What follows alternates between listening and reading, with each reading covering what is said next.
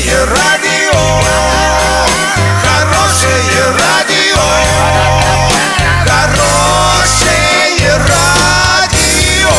Радио Шансон. С новостями к этому часу Александра Белова. Здравствуйте. Картина дня за 30 секунд. В Орске откроются беговые дорожки на стадионах.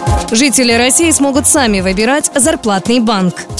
Подробнее обо всем. Подробнее обо всем. В связи с установившейся теплой погодой стадионы Орска вновь открывает свои ворота и возобновляет работу после зимы. Любители здорового образа жизни смогут начать свое утро с легкой пробежки или же наоборот, побегать вечером после окончания рабочего дня. Беговые дорожки стадиона юбилейные будут открыты утром с 7 до 10 часов. Вечером побегать можно будет с 19 до 22 часов. На стадионе Северный утром с 6.30 до 9.00 и с 19.00 до 21 часа. Ну а на стадионе «Металлург» желающие смогут побегать в течение всего дня.